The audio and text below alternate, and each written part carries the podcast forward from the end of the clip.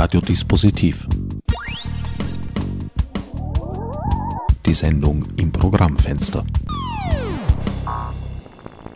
Willkommen bei Radiodispositiv. Am Mikrofon begrüßt euch einmal mehr Herbert Gnauer.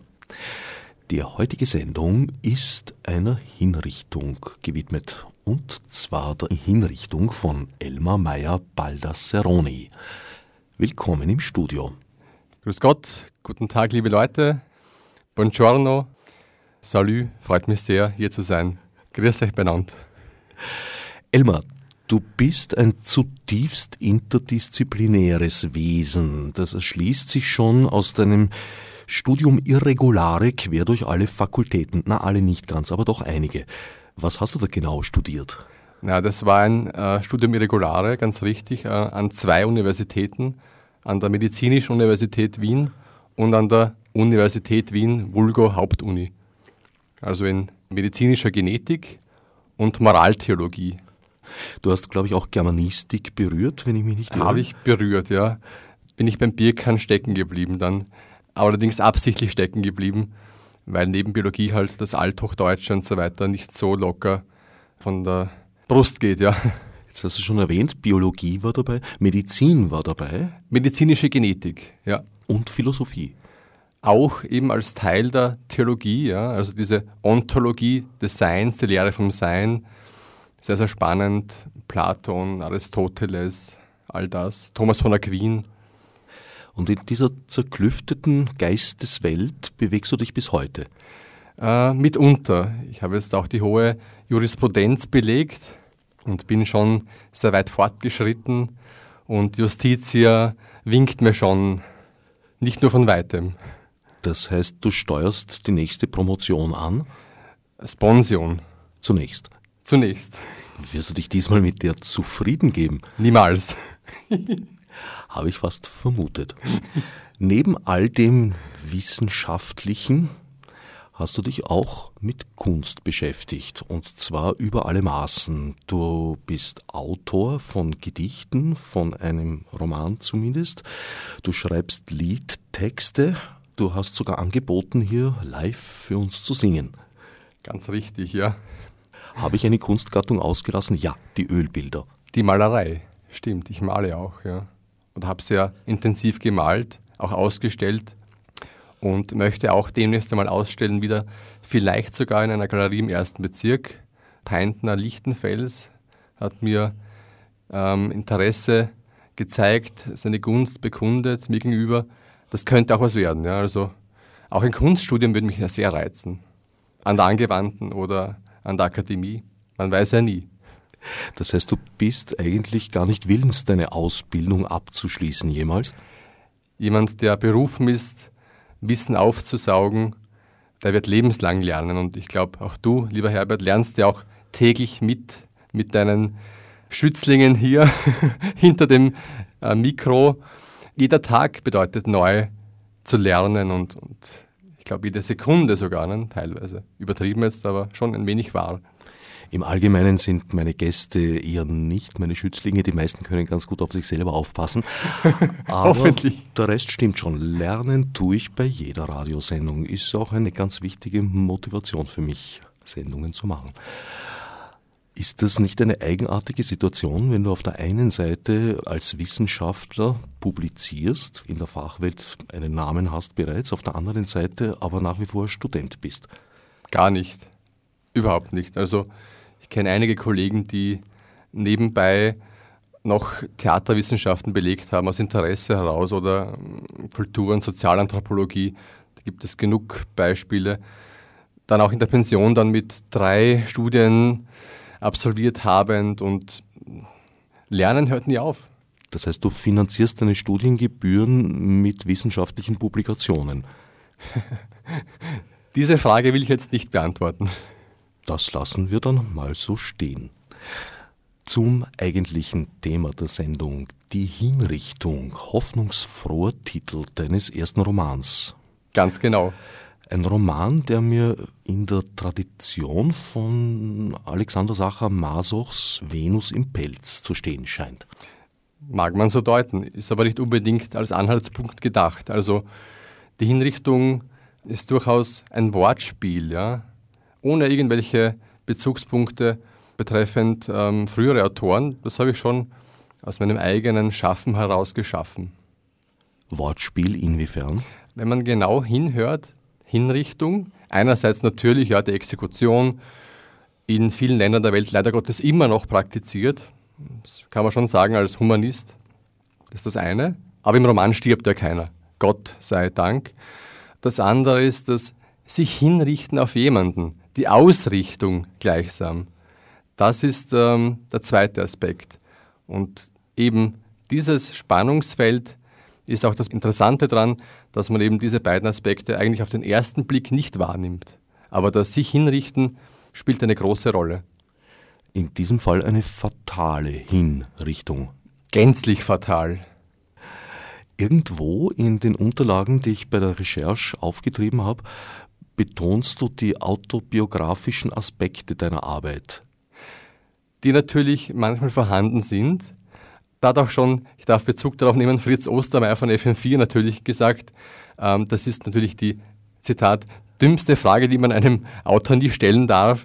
Was daran ist autobiografisch? Und Hätte ich auch nicht gestellt, wenn du es nicht selbst in den Raum gebracht eben. hättest. Und ist auch gar nicht dumm. Nein, ist ganz naheliegend natürlich. Ist völlig naheliegend. Es, ist, ist, so. Ein bisschen unfair, aber darüber können wir später sprechen. Unfair von, von wem? Von? Vom Fragesteller. Das ist eine Frage, die sich eigentlich verbietet. Ein Künstler hat das Recht, meiner Ansicht nach, und eine Künstlerin selbstverständlich auch, danach nicht gefragt zu werden oder diese Antwort zu verweigern. Eben, und das Recht kann man ja wahrnehmen. Und ich habe es damals nicht wahrgenommen. Ich habe gesagt, ja, einiges ist natürlich gegeben, das kann man auch nachprüfen, ganz objektiv, nicht? Der Ich-Erzähler stammt aus der Steiermark und so weiter und so fort. Aber das Drumherum, das Literarische, äh, ist natürlich Fiktion. Also Fritz Ostermeier hat die Frage hat gestellt. die Frage gestellt, und Stimmt, ja. die Antwort bekommen. Eben jene, ja. Genau jene. Und zur Entschuldigung hat er den Roman zum Buch des Jahres erhoben. Was für eine schöne Entschuldigung, nicht? Schöner kann man sich ja nicht von Schuld befreien, als durch ein Opfer. Aber wenn wir jetzt schon bei den autobiografischen Aspekten sind, interessiert mich natürlich, war das Schreiben dieses Buches für dich eine Befreiung oder waren es andere Motive, die dich dazu gebracht haben, das zu Papier zu bringen? Teils waren es hohe Motive, die hehre Kunst und ähm, einfach die schönen Gedanken zu Papier zu bringen. Und teils waren es auch einfach, ja, Wallungen, die man sich äh, vergegenwärtigt, ja, und ähm, auch zu Papier respektive zur EDV bringt, ja, also in den Computer einspeist. Wer schreibt sich nicht in Wallung? Welcher Komponist äh, ist nicht besessen von seinem Övre? Ja? Und wer äh, ein Künstler ist und sich Künstler nennt, der muss auch ergriffen sein von dem, was er preisgibt, von dem, was er tut.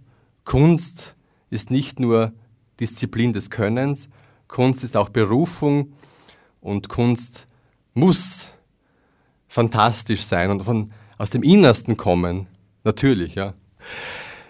Eine Art künstlerischer Trauerarbeit? Trauer würde ich nicht sagen. Es ist schon meines Erachtens auch bisweilen das Gegenteil.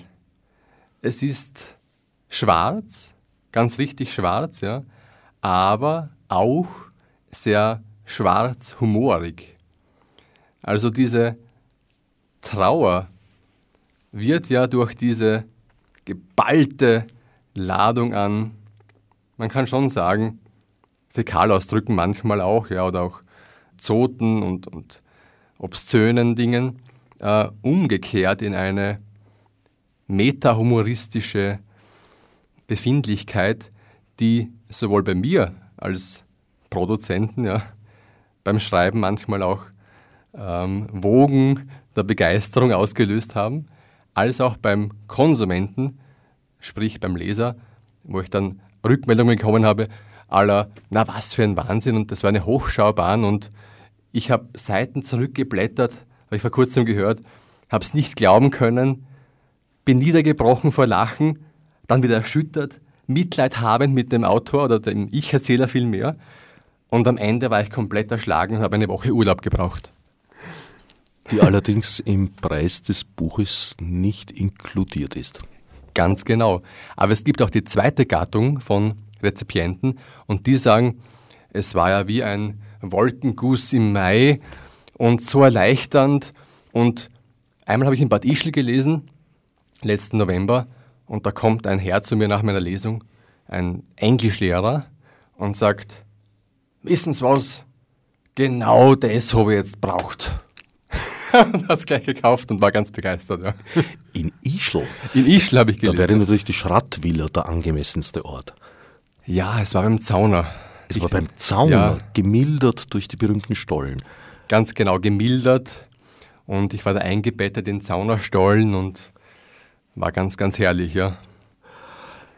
Es ist zumindest teils humorvoll, aber es ist vor allem lustvoll habe ich den Eindruck, sowohl lustvoll geschrieben als auch lustvoll erlebt vom Ich-Erzähler, der ja an seinem Scheitern, naja, wie, wie soll man sagen, er, er gibt sich dem sehenden Auges und fühlenden Herzens hin.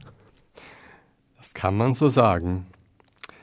Lust, ja, die Lüste, die Gelüste, das Lustige, das Lustspiel, hat ja viele Konnotationen, nicht die Lust an sich. Und lustig ist es schon, aber eben auch lustvoll. Und dieser Ich-Erzähler lebt ja auch in Fantasien seine Lüste aus. Ja. Es ist ja ein imaginärer Garten der Lüste auch am Ende des Romans, wo er dann wonnetrunken sich hingibt, der Beiwohnung intensiv mit dieser, äh, die Mutter seiner Kinder gewordenen Isländerin die dann als Hausbache, wohlgemerkt, äh, den Nachwuchs an ihren, Zitat aus dem Buch auch, ja, ich kenne das Buch ja natürlich gut, äh, prallen Sitzen säugt und so weiter. Und lustvoll ist das Buch sicherlich. Also es ist kein Buch der Askese, kein Buch der Prüderie, sondern ein Buch des vollen und satten Lebens des dunklen Lebens vor allem. Das Buch hat ja schon einige Metamorphosen hinter sich. In der derzeitigen Inkarnation ist es mattschwarz. Vorher war es glänzend schwarz, was ich eigentlich angemessener fand. Ich auch und das war ein, ähm, eine kleine Verständigungsproblematik ähm, mit der Druckerei. Ein Lapsus, der in der nächsten ähm, Version, also im nächsten, der nächsten Charge dann behoben wird Zurück zum Glanz heißt die Devise. In der nächsten Auflage. Das Buch hat überhaupt schon eine längere Geschichte. Einerseits habe ich mitbekommen, dass du den Text immer wieder veränderst und dann in kleinen Auflagen herausbringst. Naja, verändert wurde er gemeinsam mit mir und dem ähm, Verleger, dem Herrn Gindl. Ja, wir haben natürlich gefeilt und es war ein, ein schöner Guss zu Beginn und dann hat man natürlich die Gussgraten entfernt. Man hat dort poliert, man hat da geschliffen, bis dann dieses, ja, diese Skulptur glänzend in ja, dieser Halle stand, dieser Verkaufshalle, in dieser imaginären Verkaufshalle, die man sich vorstellt für ein Buch. Das heißt, es hat ein intensives Lektorat erlebt. Allerdings wird das üblicherweise mit dem ersten Erscheinen dann abgeschlossen, während dein Buch lebt sozusagen weiter. ich habe in dieser Variante einen Satz noch eingefügt. Einen neuen Satz. Ja, aber die Isländerin hat gegenüber vorigen Ausgaben, glaube ich, die Nationalität gewechselt. Vorher war sie eine Südisländerin. Es ist präziser gewesen. Es hat sich verallgemeinert. Das überrascht. Na, wenn du sagst, sie war vorher eine Südisländerin und jetzt ist sie nur noch eine allgemeine Isländerin, man weiß nicht recht. Ja, Island bleibt Island, auch jetzt nicht und ist auch gut so. Eben dieses Land der Gegensätze, der Hitze, der Vulkane und Geysire. Ja. Auf der anderen Seite die schroffe Kälte. Und ähm, genau so ist auch diese Protagonistin heiß, betörend, eine Widerfrau, einen hinabreißend in den Abgrund und auf der anderen Seite eiskalt, Polareis, ewiges Eis, lässt einen abblitzen. Furchtbar. Du hast persönlich einen Bezug zu Island? Ich war mal dort, ja. Genau eine Stunde lang zwischengelandet am Weg nach New York in Keflavik. Keflavik, das klingt wie eine schusssichere Ausgabe von Reykjavik. Ja. Diese eine Stunde hat dich so tief beeinflusst? Ja. Am Flughafen? Am Flughafen. Warst du im Raucherraum? Nein, das war schon zu Nichtraucherszeiten. Naja, seit damals gibt es ja so kleine Käfige, wo Na, die Raucher gehalten werden, ich bin ja auch ein, ein, ein Nichtraucher und waren die in einem Raucherkäfig, Gott sei Dank. Ja. Aber Island fasziniert mich schon über die Maßen und ich möchte schon einmal hinfliegen und mir das näher anschauen, einen Monat lang oder zwei und wissen, ob wirklich meine Protagonistin tatsächlich hier hätte leben können. Ich glaube ja. Na, für zwei Monate Island-Aufenthalt wirst du noch allerlei publizieren und gut verkaufen müssen. Nicht die günstigste Urlaubsdestination, habe ich mal sagen lassen. Habe ich gehört, ja.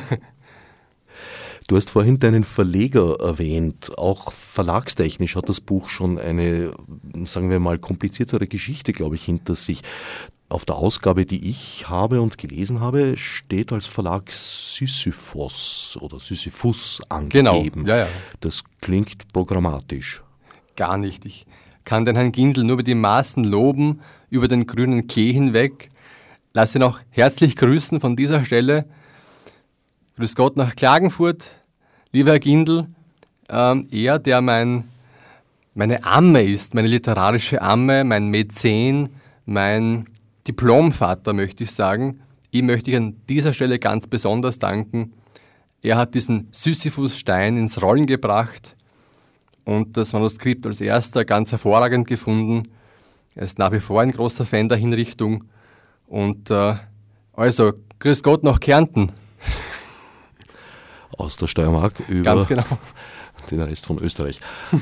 Du hast doch irgendwas gesagt von, von, von, von Schwierigkeiten mit Verlag und Wechsel, oder? Habe ich mich da getäuscht? Also Schwierigkeiten beim Eigenverlag dann. Ich bin jetzt Eigenverleger, Selbstverleger. Du hast deinen Mentor verlassen, den Sisyphus in Kärnten. Wir haben einander nicht verlassen, wir haben in bestem Einvernehmen und in allerbester ähm, menschlicher und rechtlicher Manier mich freigegeben. Und ich bin nun der Herr der Hinrichtung. Und, ähm, der Henker seiner selbst. Der Henker, nicht meiner selbst, aber ich bin sozusagen CEO, wie man so sagt, und CFO in einem, in meinem Selbstverlag. Und man kann das Buch, man kann es ja ruhig sagen, bei Amazon kaufen. Um 19,95 Euro nach wie vor. Alles wird teurer, die Hinrichtung bleibt gleich günstig für Sie, liebe Leserinnen und Leser, auch als E-Book jetzt zu haben. Und äh, das darf man auch einmal sagen. Und die Buchhandlung am Schottentor ist auch, Herr Hermann, ich grüße Sie ganz herzlich.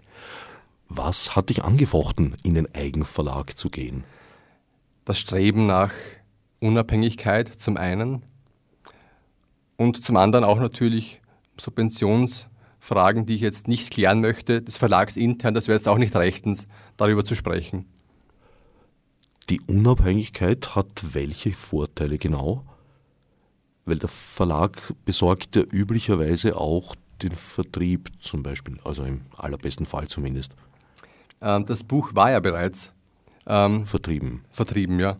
Na gut, und das Buch ist bekannt und äh, jetzt kann ich diese Vertriebsschiene natürlich alleine weiterführen. Eben, weil Vertrieb ist ja nichts, was man abschließt und sagt, so, ist vertrieben, fertig. Eben. Aber das möchte ich auch gar nicht so detailliert ausführen. Meine Geschäftsgeheimnisse sozusagen. Ne? Na gut, wollen wir nicht näher in sie dringen. Du hast uns, glaube ich, eine, eine kleine Leseprobe vorbereitet. Sogar zwei. Na dann, leg doch mal los. Ich möchte dem sehr verehrten Publikum dort draußen in der Welt, zu Hause vor den Radioapparaten oder vor dem Autoradio sitzend, zunächst einen Teil des Buches aus der Mitte vermitteln und vorstellig machen, der meines Erachtens sehr, sehr schön ist. Umso schlimmer traf es mich mitten in den tiefen und gärenden Sumpf meiner Unsicherheit hinein, in das Dickicht meiner Wunschgefühle, meiner Sehnsüchte und meiner frischen Verletzungen, dass der widerliche Abgrund einmal mehr nicht dazu fähig war, mir auf meine Meldung hin am selben Tage noch zurückzuschreiben. Gerade so verhielt er sich mir gegenüber, als ob dies ein unerträglicher Akt der Selbstunterwerfung sei. Noch einen Tag später oder gar am selben Tage zurückzuschreiben, so wie es fast alle Menschen, die ich kannte oder kenne, taten oder tun. Dies schien für die Abartigkeit und passive Aggressivität des widerlichen Abgrunds außerhalb des Möglichen zu stehen. Der in allen Atemzügen stets widerliche Abgrund tat dies im für ihn besten Wissen und Gewissen und von diesem Standpunkt aus betrachtet aus tiefster und vollster Absicht heraus. Es wäre ihm ein leichtes gewesen, binnen einiger weniger Sekunden sein arschverficktes Handy aus der Tasche zu zerren, ein paar Sätze hineinzutippen und das Ganze zu senden. Nein, nein, nein. Was aus der allertiefsten Widerwärtigkeit geboren wurde, so wie der widerliche Abgrund samt all seinen abartigen Gedanken und menschenzerschmetternden Handlungen, das kannte keine Nächstenliebe, das kannte keine Pünktlichkeit, das kannte kein Verständnis, das kannte kein Einfühlungsvermögen und nicht das leiseste Entgegenkommen. Ich wusste, und ich sagte es, und ich sagte es ganz laut, meinen damaligen falschen Freunden und meinen Eltern, dass dieser widerliche Abgrund mir wehtat und er Gift für mich war. Ein pures, hochdosiertes Nervengift, das mich lähmte und mir gleichzeitig Herzrasen und bittere, schneidende Magenschmerzen verursachte. Mein Handy lag vor mir, bar jeder Meldung, jungfräulich fast, traurig, keine Meldung. Ich konnte weder schlafen noch denken. Alles fiel mir unendlich schwer. Widerlicher, isländischer Abgrund. Du klirrender Eisblock, kannst du mich nicht fühlen? Hast du denn gar kein Erbarmen mit mir? Bitte, widerlicher Abgrund, du hast mich schon so lange gequält. Bitte komm und erlöse mich. Ich will doch nur glücklich sein, glücklich mit dir, widerlicher Abgrund. Bitte lass von mir ab vergewalte mich nicht noch mehr. Du Drecksau, wie du es schon hunderte Male getan hast, es tut schon so weh, immer wieder, immer wieder. Ich kann nicht mehr. Ich spüre meinen Körper nicht mehr, alles blutet aus mir heraus. Warum tust du mir das an? Widerlicher Abgrund, was habe ich dir denn getan? Ich wollte doch nur Liebe, und du gabst mir Hass, schlimmeren Hass, als ich ihn je empfunden hatte den gabst du mir, warum schlägst du mich und verbrennst mich tägliches aufs Neue? Was habe ich dir getan? Ich will doch nur Frieden. Ich kann nicht einmal mehr weinen, alles ist leer, und zum Wehtun fehlt mir der Schmerz. Ich versuchte eine Nacht zu schlafen, es gelang mir kaum, da wachte ich auf, voll der Magenschmerzen, denn der widerliche Abgrund hatte mir wieder nicht geschrieben, ich wollte bereits mitten in der Nacht schreiben. Ich wollte ihm schreiben, dass ich das alles nicht mehr aushalte. Ich wollte eine Lösung. Ich schrie danach, endlich. Ich wollte eine Antwort auf meine Frage. Wollte nicht länger Spielzeug eines abartigen, widerlichen Abgrunds sein. Ich wollte endlich geliebt werden, daheim sein, einfach nur geliebt und glücklich. Was ich bekam, waren Magenschmerzen und nicht einmal Tränen. Ich fragte die falschen Hyänenfreunde, wie und ob ich dieser furchtbaren Folter entkommen könnte, sie gab mir recht. Ja, tu es, sagen sie, denn meine Seele bettelte nach Vergeltung. Und ich konnte keinesfalls anders. Nein, ich musste endlich aufschreien. Alles tat weh. Ich spürte Hass, Zorn. Ich konnte nicht mehr. Ich musste meinen Peiniger endlich abwerfen. Ich liebte den widerlichen Abgrund, aber er tat mir so weh. Darum schrieb ich, ich fände es angebracht, binnen 24 Stunden zurückzuschreiben, das ist nicht böse gemeint, sondern ehrlich. Liebe Grüße. Der widerliche Abgrund in allen Variationen. Ich habe noch, naja, ich muss zugeben, ich habe überhaupt noch nie jemand diese Wortkombination aussprechen hören. Ich auch nicht. Aber ähnliches vor allem nicht so liebevoll wie in der Mittelpassage. Am Schluss hat sich ja wieder geändert. Ja, es ist doch so eine, ein Hingezogensein zum Abgrund und sein Abgestoßensein. Beides. Diese Ambivalenz war da bei diesem Ich-Erzähler, der von dieser bizarren Schönheit, dieser außergewöhnlichen Schönheit äh, angezogen war, wird auch eine weiße Gams genannt in den ersten Seiten des Buches. Diese Seltenheit, dieses rare, außergewöhnliche, einen wuchtig erschlagende und dieses Böse dahinter. Form und Materie stimmen nicht überein nach Aristoteles. Schöne Form, böser Inhalt. So böse habe ich sie eigentlich beim Lesen gar nicht empfunden. Vor allem habe ich den Eindruck gehabt, dass der Ich-Erzähler sich da schon ein wenig hineinsteigert und sie diese Signale der Anziehung so eigentlich gar nicht aussendet. Das ist eine Frage der Hermeneutik und der Exegese, der Auslegung der Schrift, der Hinrichtung.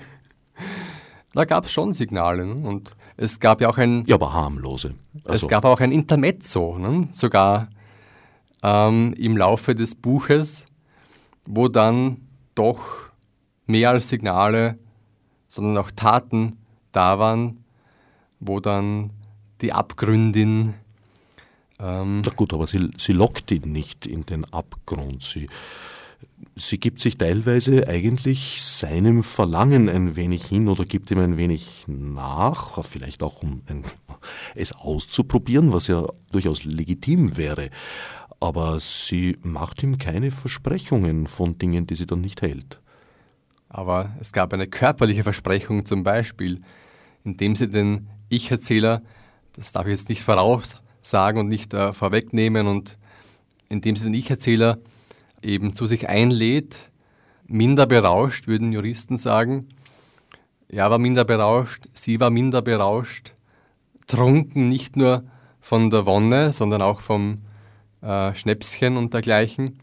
Und wo dann sie initiativ wird und ähm, ja, mehr möchte ich gar nicht sagen. Also als Nicht-Jurist würde ich mal behaupten, aus dem ließe sich noch kein Anspruch oder gar ein Gewohnheitsrecht ableiten. Das nicht, ja.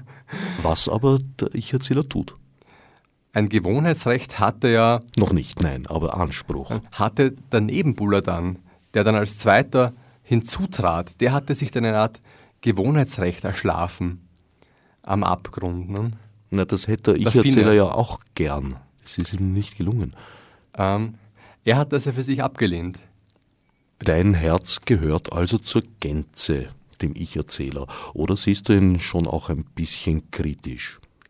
Weil man könnte auch ein bisschen sagen, das ist ja so typisch männlicher Machismo. Natürlich ist eine innere Distanz da. Ne?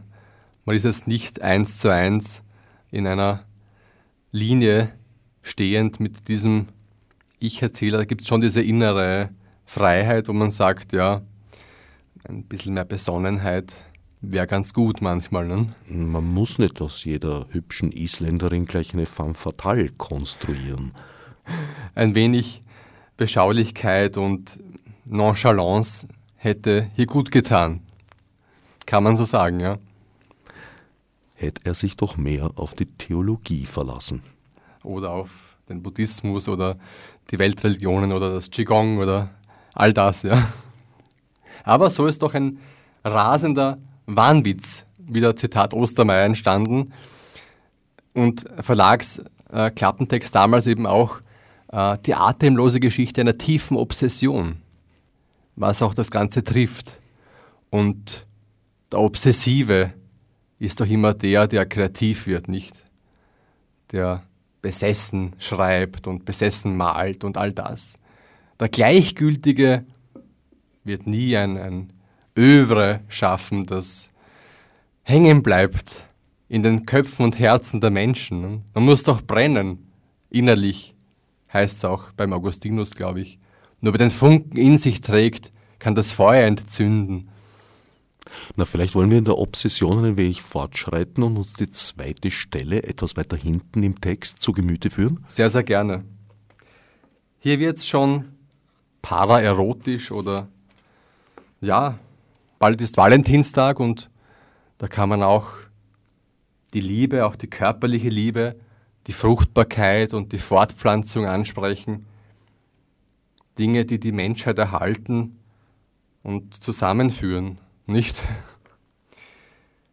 Ich war mir sicher, dass sie sich tatsächlich auch in mich verliebt hätte oder bereits hatte, wie in den kleinen, unbedeutenden Froschlurchen Into, der aber zu keinem Zeitpunkt nicht einmal annähernd ihr Typ gewesen war, der jedoch mit der Zeit eine Art Gewohnheitsrecht an ihr ersessen oder vielmehr erschlichen, erschlafen und ervögelt hatte.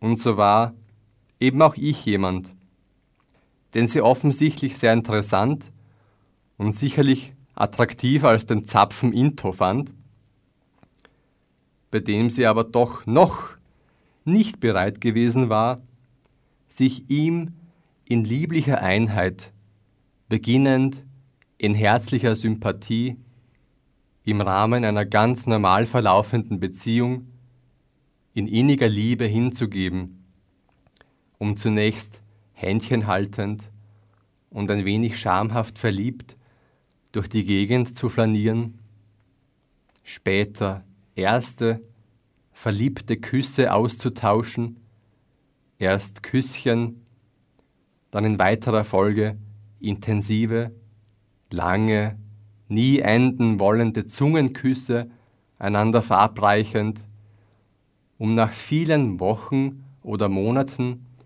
das liebevollste, allerzärtlichste Petting auszuüben, streichelnd, die körperliche Nähe des anderen gewahrend und dabei gegenseitig unsere Körper, Geister, Seelen und Bedürfnisse auslotend, um danach mit mir, viel später, untereinander schon sehr vertraut seiend und sich gegenseitig respektierend und innig liebend, den liebevollen, regelmäßigen Geschlechtsakt auszuüben, ihr Honigtöpfchen herrschaftlich und herrlich zu bewirtschaften und auszukosten, um unsere Flüssigkeiten in lieblichster Eintracht und alles überragender, ekstatischer, monogamer Wollust zu vermengen, gemeinsame Klimaxe zu erleben, also in liebevoller Vereinigung, ekstatisch, schwitzend,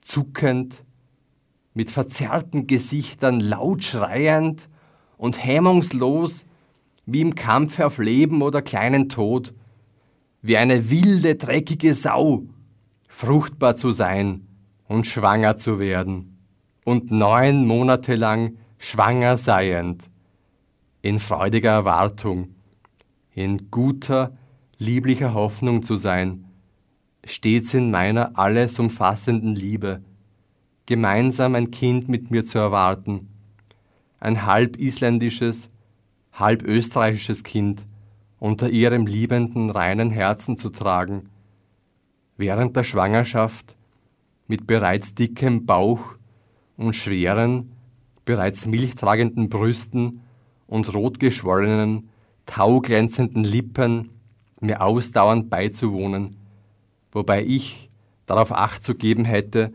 das Kindlein im Mutterschoße in meiner wilden, lauten, raubtierhaften im Sinne von animalischen archaischen, unkontrollierbaren und fessellosen, beispiellosen, ausdauernden, aggressiven, explodierenden, rücksichtslosen, genuin männlichen Leidenschaft nicht zu stören und es dann zu gebären, zu gebären, zu gebären, einige Male, wieder und wieder, eine Familie, als eine liebliche Kinderschar, heranwachsen sehend, liebend, schmusend, menstruierend, kopulierend, abspritzend, abgefüllt werdend, unzählige Höhepunkte habend, schwanger seiend, gebärend, schreiend, entbindend, nachgebärend, stillend, die hübschen Kinder an ihrem vollen, in voller, nahrhafter Muttermilch stehenden, reichen und nahrhaften, sehr kräftigen, hellhäutigen Busen stillend, so schön und mütterlich. Durch die Anstrengungen der Geburt, der schreienden und anstrengenden, schmerzhaften oder gar orgiastisch sinnlichen Entbindung, erschöpft, aber so schön, mütterlich, madonnenhaft, herzensrein seiend, durch meinen Samen und die Mühsal der Entbindung und die einhergehenden Geburtsorgasmen von allen Befleckungen gereinigt werdend und dennoch erotisch seiend, vielen, also vier oder fünf oder sechs kleinen Mädchen, Buben, aber vorwiegend schönen Mädchen das Leben schenkend, sie mit mir heranwachsen sehend, oftmals anlässlich der unzähligen einträchtigen, zärtlichen, aber auch ekstatischen, ausdauernden Geschlechtsakte in allen Stellungen sowie der vielen Entbindungen, Taufen und Erstkommunionen weinend, später die Hochzeiten der Kinder erlebend, von mir getröstet werdend, in ländlicher Idylle kochend, bügelnd, meistens schwanger, selten nicht schwanger seiend, bis an unser Lebensende kopulierend und unsere Enkel- und Urenkelgenerationen herzlich begrüßend und einträchtig in aller Ruhe zum Herrn heimkehrend. Viele Liter deines allerhersten Menstruationsblutes sind seit damals ungenützt verflossen. Ich glaube mich daran zu erinnern, dass du ebenso wie ich die herrliche Blutgruppe A positiv inne hast und haben sich in der Kanalisation mit den Fäkalien der Welt vermengt und sind in die Meere geflossen, insgesamt ungefähr 100 Eizellen enthaltend, die abgestoßen weggeschwemmt und verspült wurden, da sie nicht mit dem edlen, in weißen Bächen strömenden Sperma eines jungen Mannes vermengt und daher befruchtet wurden, etwa von dem, der dir diese lieblichen Zeilen widmet. Sechs oder gar acht oder noch ein paar mehr Kinder hätten wir sie damals wohl zeugen können. Du wärest eine dauernd, ohne jegliche Empfängnisverhütungsmittel insbesondere ohne die dein Hormonsystem verfälschende, ovulationshemmende, ungesunde Pille begattet werdende, die Begattungen von sich aus sehr begehrlich ersehnende und dabei stets sehr sinnlich stöhnende und oftmals den Gipfel erklimmende, immer brunftige und daher quasi immer schwangere, an deinen prallen Zitzen, also deinen hellen, rosafarbenen Nippeln, die werte Nachkommenschaft lieblich säugende Hausbache geworden, die mir am heimatlichen Herde Kuchen bücke und meine Hemden bügelte, während dein von den vielen Schwangerschaften gebeugtes Kreuz dir ab und zu schmerzte. In einem Meer von Samen, einem Meer meines reinen, reinigenden, weißen, wohlriechenden, stets fruchtbaren, lebensspendenden Samen schwemmest du immer da. Samen, Samen, überall nur Samen, Samen verschmiert, Samen überströmt, in einer Samenlache vorgefunden seiend, wärest du Samen gurgelnd, in halbschluckend und wieder hervorspeiend, in einer Samensintflut, wartend und über das Samenmeer gehend bis ans Ende der Welt. Engelsgesang in deinen Ohren, Weihrauchgeruch in deinem Herzen, Hostiengeschmack auf deiner Zunge und mein zuckendes Glied in deinem Maul. Du hast vorhin diese Leserreaktion zitiert, wo von einer Hochschaubahn die Rede war. Einige Kurven durften wir jetzt miterleben. Auch sprachlich bewegst du dich auf sehr vielen Ebenen auf und ab. Da ist einerseits eine sehr, wie soll ich sagen, stilvoll gedrechselte Hochsprache, die dann wieder in sehr deftige, saftige, oft auch Dialektausdrücke abfällt, möchte ich jetzt gar nicht sagen. Nein, das gibt eine hierarchische Gliederung, die ich nicht treffen möchte. Finde ich auch. Allerdings, ob man die Formulierung Kuchenbüke überhaupt noch verwenden darf in unserem Jahrtausend, bin ich mir gar nicht so sicher. Müsste ich im Duden nachschauen. Darf man. Ganz sicher. Darf man. Ich bin auch ein Freund der ausgestorbenen Wörter, der literarischen Dinosaurier, der semantischen Fossilien. In dem Fall der ausgestorbenen Wortform. Backen gibt es ja noch. Ja, aber, aber auch Frug ist doch viel schöner manchmal als das Fragte. Ja, Frug hängt vom Zusammenhang ab. Bei der Stelle einander Zungenküsse verabreichend habe ich mich allerdings gefragt, ob du nicht auch die eine oder andere Pharmazievorlesung belegt hast. das ist wie man äh, ein Zäpfchen verabreicht oder eine Pille, galenisch, ja. Eben, das klingt jetzt also für mich eher nicht ganz so erotisch, wie es dann später doch teilweise zugeht. Aber dieser Manierismus macht es auch aus, nicht? Ich habe auch in meinem jüngsten Artikel im Sterz, auch auf FM4 wieder gelesen worden, habe ich zum Beispiel geschrieben, so ein Naturverkehr ist doch etwas Herrliches und diesmal sogar nur zu zweit. Lasse ich meine Protagonistin, diesmal eine Frau, erzählen. Also dieses Überspitzte, ja, weil man sagt ja auch nicht im Alltagsdeutsch, wir sind gerade dabei, einen Naturverkehr auszuüben. Selten. Eben. Und da war auch Werner Schwabeiner, der das sehr schön gemacht hat. Ich habe mal vor kurzem, vor kurzem, vor einem Jahr, gelesen, die Präsidentinnen.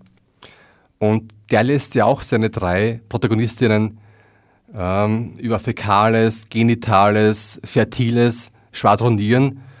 Und da sagt dann auch die eine Präsidentin, ja, der Hermann, kann er nicht endlich einmal einen ordentlichen Verkehr haben, damit er eine Enkelin produziert?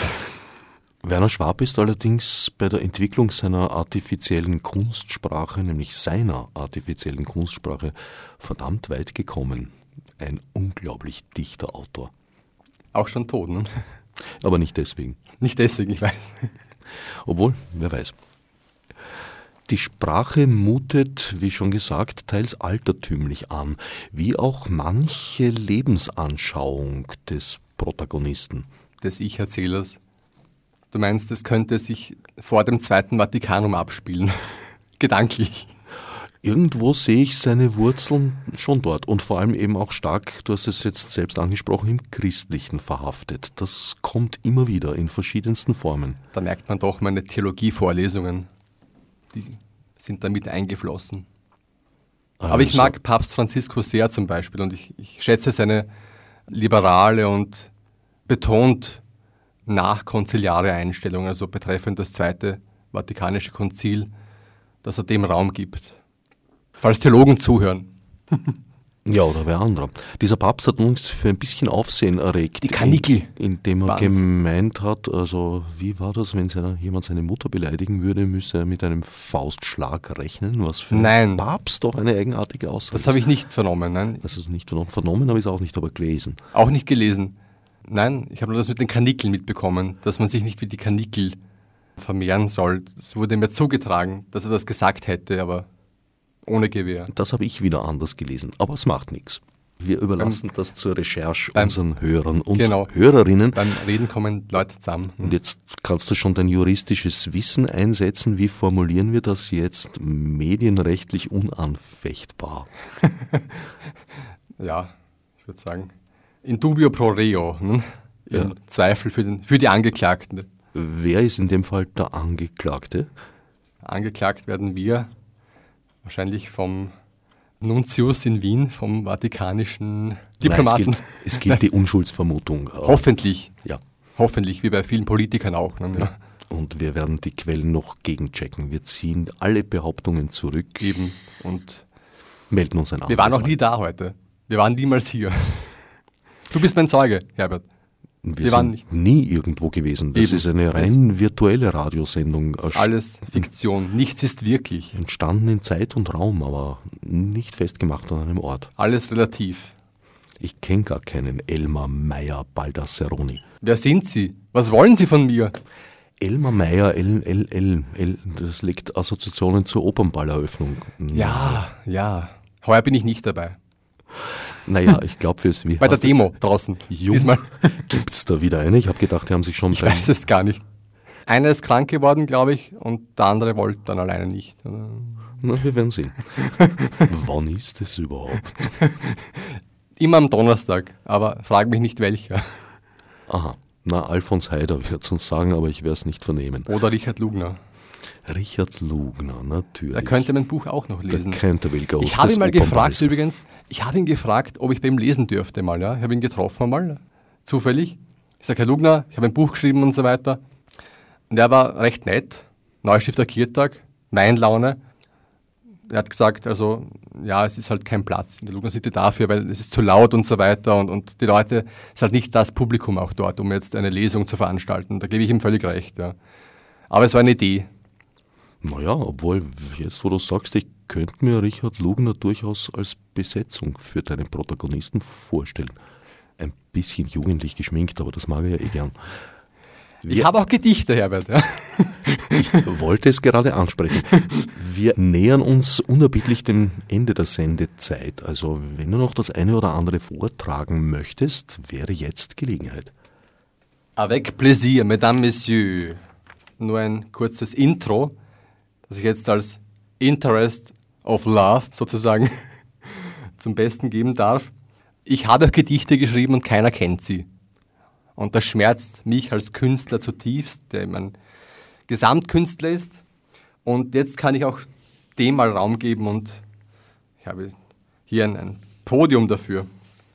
Wollen wir das ändern, dass es keine R kennt? Eben, ja. Und wir waren beim Ball, beim Opernball vorhin. Und in diesem Gedicht geht es um den Tanz. Tanz. Die Bewegung setzt uns frei. Lass mich fallen, fang mich wieder auf. Dreh schneller noch. Nur du allein kannst es. Nichts anderes können wir tun. Es ist schön, so wie es ist. Es ist so mit dir nichts anderes könnte so sein. Das Blau deiner Augen verrät so viel. Blickst du auch nicht nach mir? Im Traum gehörst du mir. Dann bin ich dein und du bist mein. Dreh mich noch einmal. Mein Herz, es bebt. So nah warst du noch nie. So schnell. Du bist alles, was ich will. Ich weiß, du bist bei mir. Keiner könnte so sein, so wie der Moment. Komm, gib ihn frei. Für diesen Augenblick gehörst du nur mir. Da ist die Hoffnung. Doch jetzt bist du bei mir. Der nächste Takt, wer weiß. Doch jetzt bist du bei mir und ich halte dich ganz fest. So wunderschön, zum Weinen schön, Arm in Arm, das Blau deiner Augen hält mich fest. Gib mich nie mehr frei, denn ich gehöre dir.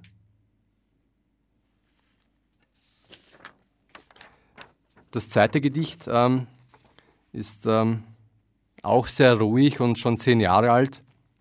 Werden Gedichte ruhiger mit dem Alter? Nein. Manche schon, doch. Eher unruhiger und wilder. Auch das soll vorgekommen sein. Alter schützt vor Wildheit nicht. Ja. Also, ich bitte um das gut abgelegene Stück. Will nur schlafen. Will nur schlafen, so bleiern, so schwer, wie das Rauschen der Bäche im Winter, als ob ein grauer Felsblock ich wär, die düsteren Wälder dahinter. Will nur schlafen, das süße Wasser versiegt, das Wasser, das ich nie getrunken, das Wasser, von dem nur ein Tropfen genügt. Lautlos bin ich fast versunken. Will nur schlafen, die Wogen gestrichen und glatt, im wilden Meer der Gedanken, so seligkeitstrunken, behaglich und satt. Wem hab ich all dies zu verdanken? Will nur schlafen bis an das Ende der Nacht, entdeckt von jeglichen Sorgen. So dunkel geborgen verschlummer ich sacht, als gäbe es keinen Morgen. Elmar Meyer Baldasseroni. Wer sich über deine mannigfaltigen Tätigkeiten informieren möchte, kann das wie, wo, möglicherweise im Internet tun? Möglicherweise ja. da hat jemand recherchiert. Nein, ich habe einen Blog, einen WordPress-Blog, wo ich mit hoffentlich hübschen Bildern und Fotografien die Welt verschönere, bunter mache, mannigfaltiger mache. Dort kann man meine neuesten Aktivitäten, Umtriebigkeiten nachverfolgen. Wenn du noch so lieb wärst, uns die Adresse verrätst. Elmar Meyer Baldassaroni, worldpress.com. Und eine Wikipedia-Seite habe ich auch schon, wurde mir gewidmet. wurde die gewidmet? Die hast du nicht selbst gebastelt? Nein, das war jemand aus dieser Community, aus dieser Wikipedia, aus diesem Kreise der Menschen, die das handhaben. Ich bin kein EDV-Freak und nein, alles kann man nicht, das wäre kitschig. Die Wikipedia-Seite wurde dir von anonymen Fans praktisch in den Schoß gelegt?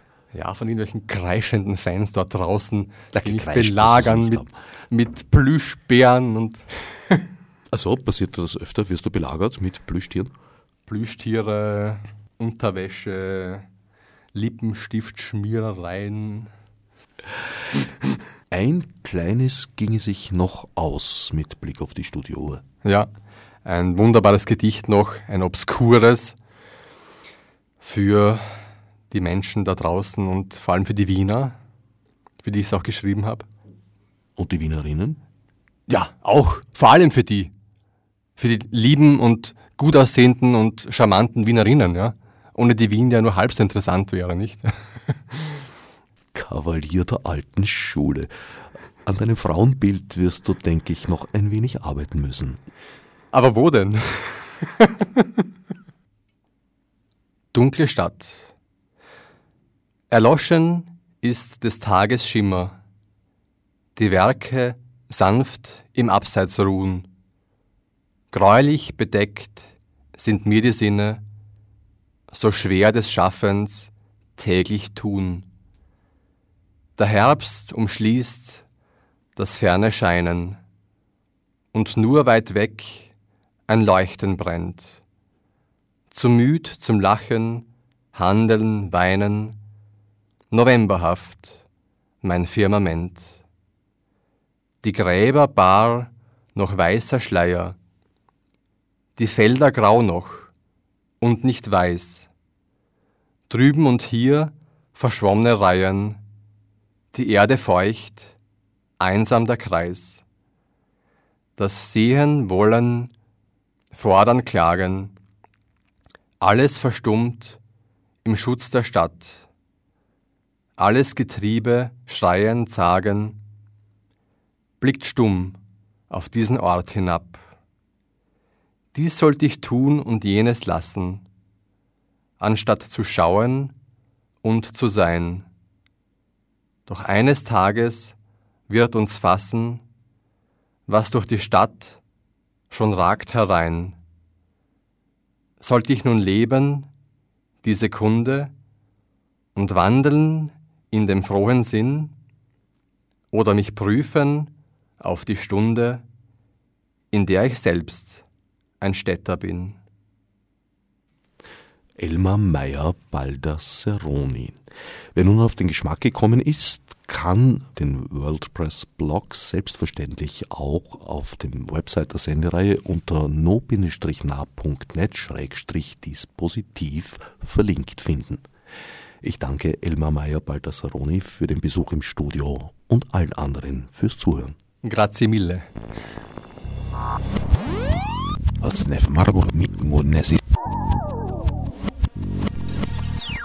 Fichte subsidiar